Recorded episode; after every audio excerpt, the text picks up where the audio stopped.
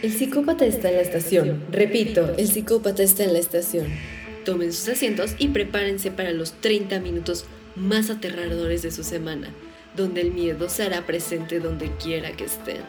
Esto es Radio Psicópata, puro terror. Buenos y terroríficos días. Bienvenidos a Radio Psicópata, puro terror. ¿Qué tal va su semana? ¿Espeluznante? Esperamos que sí, porque ya comienzan los 30 minutos más aterradores. Estás escuchando Radio Psicópata, en la Salle Radio, por Claro Música. El tema de hoy es del terror japonés, así que comencemos. Cinema, terror. El cine de terror japonés, a diferencia de las producciones de Occidente, está centrado en el miedo psicológico y en la tensión que se forma por la participación de fantasmas y entes de una dimensión desconocida. El cine de terror japonés tiene un plus al estar basado en leyendas y personajes de su cultura, que lo hacen extraordinario. Cuenta con historias que van más allá de la comprensión humana y justo ahí radica lo más especial de ellas. Comencemos con Ju-On, la maldición. Llamada recibida. No he visto nada igual en toda mi vida.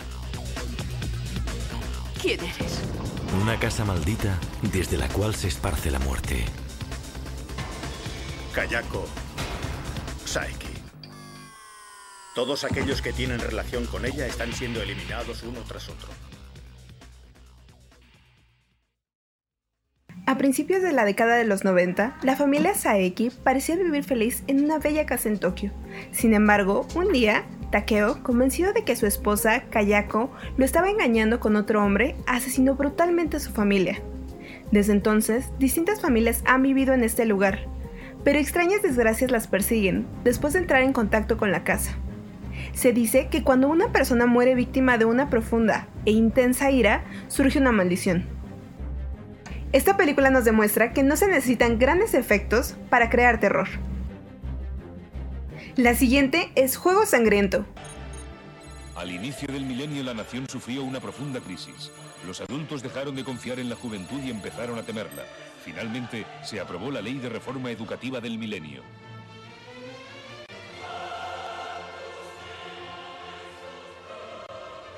La vida es un juego. Este país ya no sirve para nada. Así que la lección de hoy es que os matéis unos a otros. Battle Royale.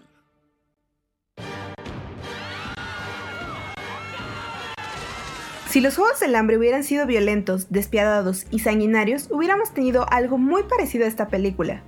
El suspenso de esta cinta es tan bueno que el mismísimo Quentin Tarantino la nombró una de sus películas favoritas. Japón está en aprietos, la economía empeora cada día, la población aumenta y los jóvenes comienzan a rebelarse. Entonces, el gobierno decide premiar a una generación completa de alumnos de preparatoria llevándolos a una isla paradisiaca. Pero las cosas no resultan como los estudiantes esperaban. Se les ha notificado que son parte de una reforma académica en la que se busca que los jóvenes aprendan a sobrevivir. Por ello, todos los jóvenes de la isla tendrán que luchar a muerte entre ellos hasta que solo uno sobreviva.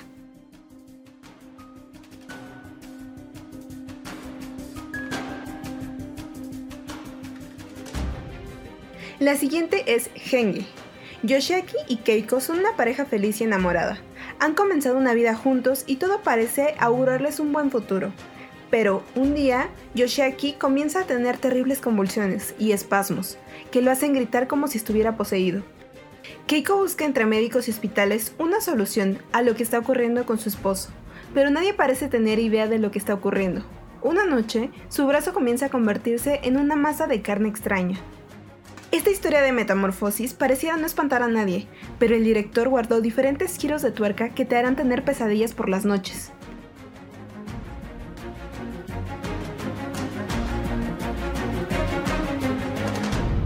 Para finalizar Cinema Terror, hablaremos de Auditions. Algunas veces las películas de terror japonesas pueden ser demasiado crueles y gráficas. Este filme es una de ellas.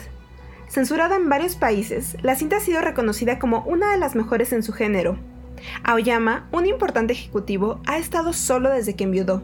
Por recomendación de un amigo, este hombre decide comenzar a buscar esposa. Sin embargo, lo hace de una manera muy particular. Aoyama decide realizar un casting falso para una película, en el que buscará a su mujer ideal. En el casting conoce a una joven de quien queda enamorado inmediatamente, sin saber que esta chica tiene muchos secretos tras de ella.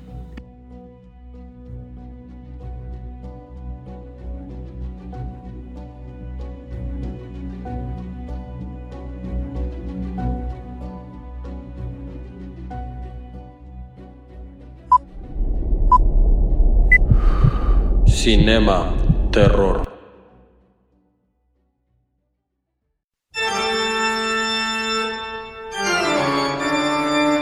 ...66.6... Puro terror.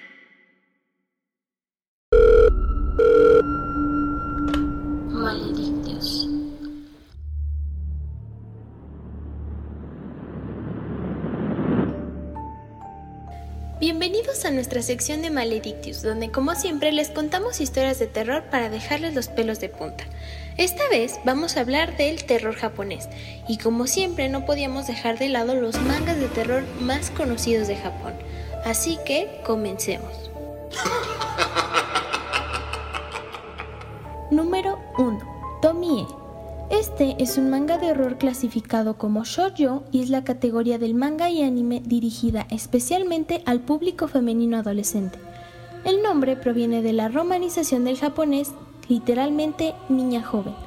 El manga fue escrito e ilustrado por Junji Ito y serializado en la revista mensual Monthly Halloween de la editorial Asahi Shimbun de 1987 al 2000. Además, fue el trabajo debut de Junji Ito, y es considerado por sus fanáticos como una de las obras más representativas del autor y de su carrera.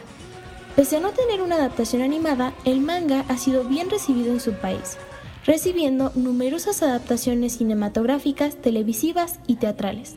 La trama principal del manga sigue a Tomie Kawakami, una misteriosa y hermosa joven japonesa poseedora de habilidades extraordinarias, como la capacidad de sanar rápido y de cautivar y esclavizar a las personas. Esto con el fin de que hagan su voluntad y como es la causante de innumerables tragedias, las personas caen víctimas de sus planes. Número 2. Hideout. Este manga de terror psicológico, escrito e ilustrado por Kakisaki Masasumi y publicado en 2010, nos cuenta la historia de Seichi Kirishima y su esposa Miki Kirishima, los cuales están atrapados en una idílica isla de vacaciones por una fuerte lluvia en algún lugar del interior de la isla. Pero esto no disuade a Seichi, el cual determina que apenas caiga la noche, éste matará a su esposa. Hace apenas un año, él era un hombre feliz, un aspirante escritor, un esposo contento y padre de un niño pequeño. En ese momento todo le iba bien. Pero tal felicidad llegó a su fin el día que su editor puso fin a su colaboración y la oscuridad se filtró en su vida. Y así comienza un aterrador descenso a los infiernos página tras página de este manga.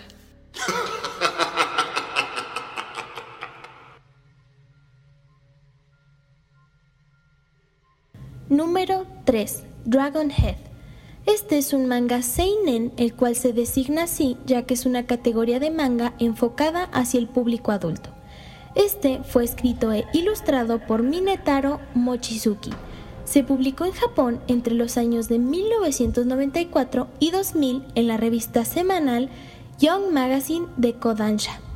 Este es un relato de supervivencia y terror psicológico, donde un tren descarrila dentro de un túnel y solo sobreviven tres adolescentes, una chica y dos chicos, que están atrapados entre los cadáveres en medio de la oscuridad y con un misterioso ascenso en la temperatura.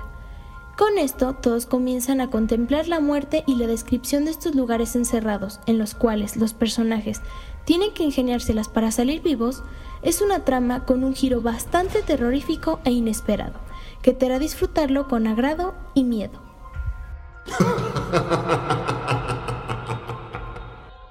Número 4. Uzumaki. Este manga Seinen, anteriormente mencionado en uno de nuestros programas, es uno de los más populares de Japón. Este fue publicado en 1998, el cual nos narra que en un poblado llamado Kurosu sus habitantes comienzan a obsesionarse con todo lo relacionado a las espirales, las cuales sumirán en la locura a sus habitantes. Todo ello tiene como fondo un escondite secreto que tiene que ver con el lago principal de Kurosu. Para muchos críticos se trata de una de las historias más aterradoras de todo el mundo. Número 5. Yo, que significa pescado en japonés, es otro manga de horror escrito e ilustrado por el ya mencionado mangaka Junji Ito, en el cual la historia transcurre en Okinawa e inicia con una tripulación de pescadores en un arrastrero, capturando en sus redes un gran número de peces de aspecto extraño, y se dan cuenta que al intentar inspeccionar a las criaturas, estos extraños peces parecen tener patas, por lo cual estos comienzan a escabullirse regresando de nuevo al océano, donde una pareja será testigo de los horrores que van surgiendo de lo profundo del mar. Número 6. La sonrisa del vampiro.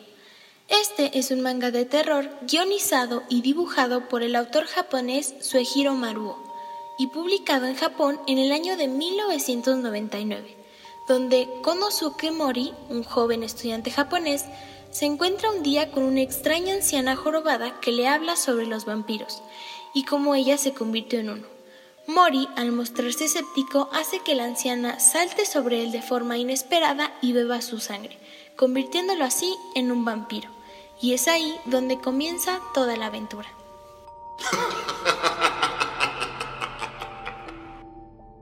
Número 7. Another. Este es un manga de horror y suspenso escrito e ilustrado por Yukito Ayatsuji, publicado en 2010, en el cual nos narra la historia de Mie Misaki, la cual es una chica que parece ser portadora de un extraño enigma que lleva a la muerte y a la locura a quienes la rodean. Esta es una excepcional muestra de lo que la imaginación es capaz de hacer y de los miedos más profundos que habitan en el corazón de los hombres. Se trata de una adaptación de la propia novela de Yukito Ayatsuji, que salió en 2010 en la revista literaria Yasei Jidai, publicación de la editorial Kadokawa Shoten.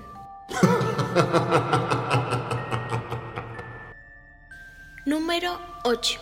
Tokyo Ghoul. Esta es una serie de manga escrita e ilustrada por Sui Ishida, serializada en la revista Seinen Young Jump con entrega semanal desde septiembre de 2011, el cual nos narra cómo en Tokio hay varias muertes cometidas por ghouls, los cuales son seres desconocidos que sobreviven a base de carne humana. Un día, en Kaneki hay el horror cuando conoce en una cita a un ghoul especialmente tenebroso.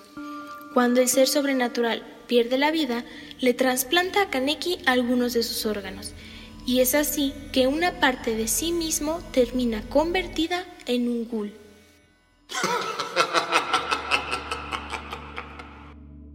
Número 9. Aula a la deriva. Este es un manga japonés escrito e ilustrado por Kazuo Umesu, el cual recibió el premio Shogakukan en la categoría general en 1974. Este manga nos narra cómo Sho Takamatsu, un alumno de sexto grado, va a la escuela después de tener una fuerte pelea con su madre sobre el hecho de que ella quería tirar sus cosas. Mientras Sho se dirige a sus clases, un gran temblor sacude las instalaciones de su primaria y descubre que de alguna forma su colegio ha sido transportado a una dimensión desconocida, en la que los alumnos y los profesores tendrán que vérselas con terribles situaciones. Número 10. Panorama of Hell. Este es un manga japonés de terror de 1984 de Hideshi Hino, en el cual un artista describe su trabajo, que consiste en vistas infernales que pinta con su propia sangre y su plan para pintar una obra maestra final se desarrolla en un infierno en la Tierra a gran escala.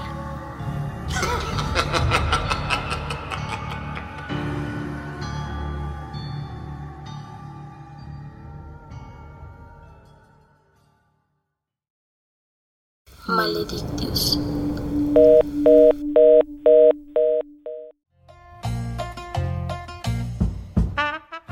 ¿Aburrido? ¿El fantasma de tu cuarto ya no te divierte? ¿Necesitas sentir un poco de miedo? Tenemos la solución perfecta para que tengas media hora de puro terror. Todos los miércoles, Radio Psicópata, por Claro Música en la Salle Radio. Y por repetición en Spotify, Deezer, Google Podcast y Spreaker. Solo en Radio Psicópata los temas más aterradores y espeluznantes. ¿O acaso te da miedo?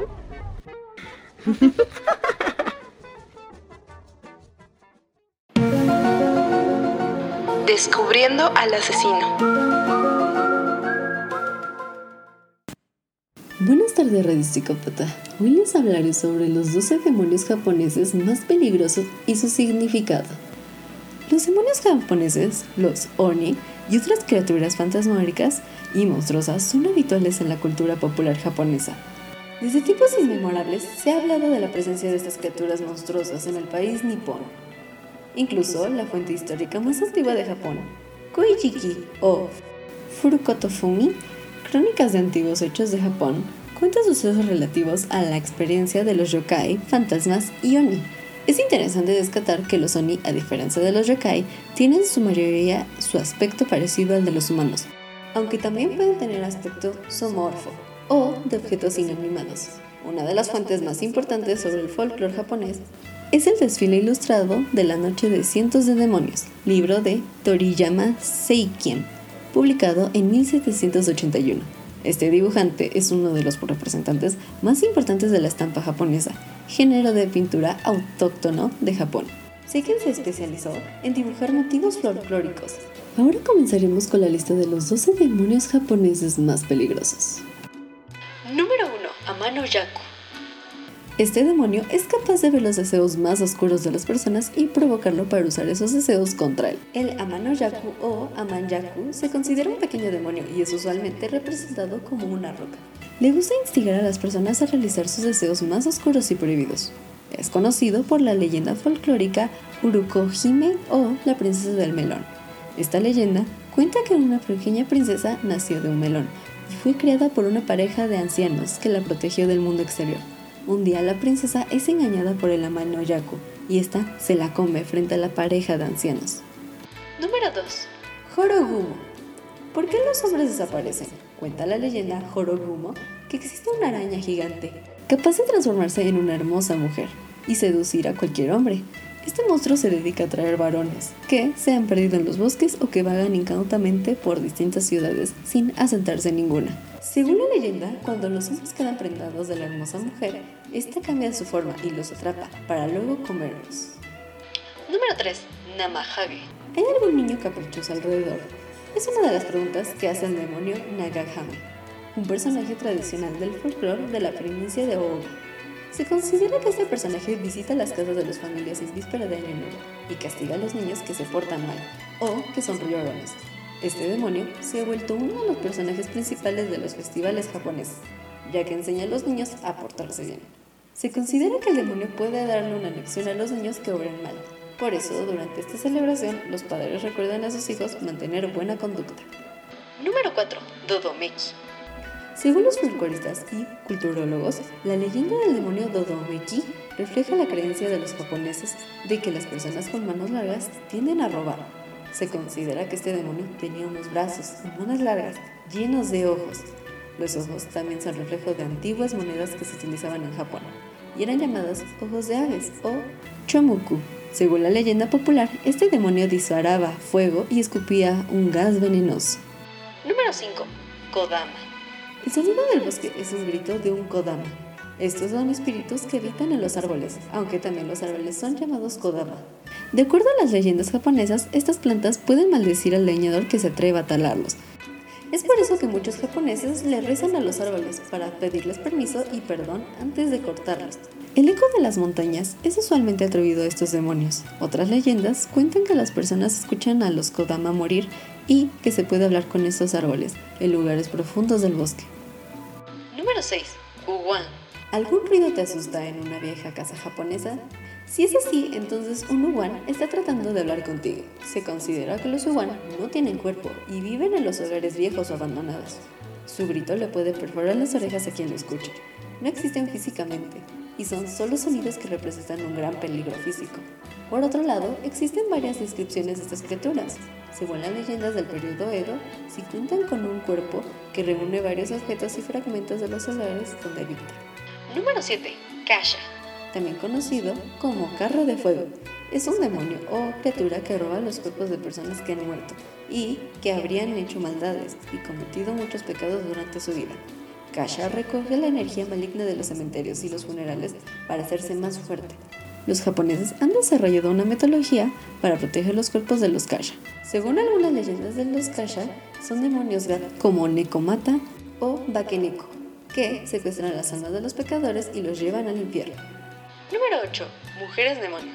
Kijo o Onibaba. Las mujeres vegantías se convierten en demonios. Según la tradición popular japonesa, las mujeres que han sido traicionadas por sus esposos o las niñas y abuelas que han sido abusadas o maltratadas se pueden convertir en demonios o en monstruos. Las jóvenes son llamadas Kijo y las abuelas son llamadas Onibaba. Una de las leyendas más famosas de jóvenes demonios es la historia de Kiyohime. Según el folclore japonés, Kiyohime era la hija de un jefe de un pueblo que se llamaba Shoji. Su familia recibía a los viajeros que pasaban por el pueblo. Kiyohime se enamoró de un monje que visitó una vez su pueblo. El monje Anchin también se enamoró de ella, pero se limitó a admirar su belleza sin seguir sus pasiones. Esto molestó a Kiyohime, que decidió seguir al monje. El monje escapó por el río Hidaka y le pidió a los marineros que no ayudaran a la chica a cruzar el río. Por eso Kiyohime se lanzó y decidió nadar hasta el otro lado. Cuando nadaba, su furia hizo que se convirtiera en una serpiente. El monje al ver esto se refugió en un templo, pidiéndole al sacerdote del templo que lo escondiese en una campana. Kiyohime lo siguió y lo encontró en la campana, descubriendo fuego por la boca. Fundió la campana y al parecer mató al monje. Se considera que Kiyohime es una mujer serpiente que secuestra a los hombres de los pueblos. Número 9. Onibi. ¿Alguna vez han visto una bola de fuego azul flotante? Puede ser un onibi. Los onibis son bolas de fuego flotantes que se forman con los espíritus de los onámanos y los animales vengativos que se han quedado en el mundo de los vivos. En el tiempo del periodo Edo se considera que las antorchas voladoras tenían la capacidad de robar las almas de las personas que se le acercaban. Según algunas leyendas, estas antorchas acompañan a otros demonios más poderosos. Número 10. Tengu.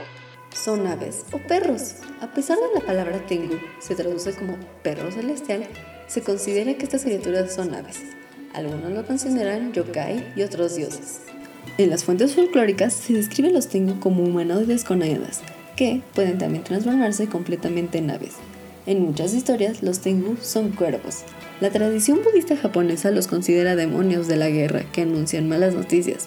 Los Tengu viven en montañas que ellos protegen con sus poderes.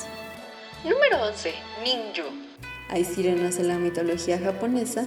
Las ninju, o peces con formato humano, son seres como las sirenas en la tradición popular europea, que en Japón se considera un símbolo de calamidad. Según algunas leyendas, las sirenas japonesas tienen boca de mono y dientes de pescado. Su piel brilla, ya que sus escamas son doradas. Su voz es suave como el sonido de una flauta. Además, se considera que son longevas, y si alguien prueba, su carne podría vivir también por muchos años. Pueden esconder su verdadera forma al convertirse en peces comunes. Cuenta la leyenda de Hapiyaku Pikuni que un pescador invitó a sus amigos a cenar a los peces que había pescado. Uno de los que pescó podía hablar y le pidió que no se lo comiera. El hombre entendió que este pez no era normal y lo dejó en la cocina, mientras en la sala cenaba con sus amigos, pero su hija, que no sabía nada sobre el pescado, lo mató y lo cocinó. Su padre al darse cuenta trató de detenerla, pero ya era tarde. Al terminar la fiesta, el padre le explicó a su hija lo sucedido, pero al parecer no pasaba nada malo con ella. Pasó el tiempo y ambos olvidaron ese suceso. Tras la muerte del padre, cuando la chica estaba casada y ya era una mujer joven, ella se dio cuenta de que no envejecía. Su marido se hacía cada año más viejo, mientras que ella se quedaba igual. Su marido murió y la mujer emigró a otra ciudad y se casó otra vez. Así pasaron 800 años y la mujer se casó múltiples veces sin envejecer. Al final se convirtió en monja y viajó por muchos lugares, pero la soledad era demasiada, así que regresó a su pueblo natal y se quitó la vida. Y por último, la número 12, la Yambaba. Es considerado un demonio por algunos y por otros una deidad. Es una criatura con aspecto de anciana que a veces ayuda a quienes se pierden en los bosques a encontrar su camino a casa, pero otras veces se come a los humanos que encuentra. es un espíritu femenino de las montañas y adopta formas muy variadas en la leyenda de diferentes regiones de Japón. Bueno, esto fue todo por hoy sobre demonios japoneses, pero sigan sintonizándonos aquí por la Salle Radio en Claro Música. Esto es Radio Psicópata, puro terror. Descubriendo al asesino. Discutiendo con el aquelarre.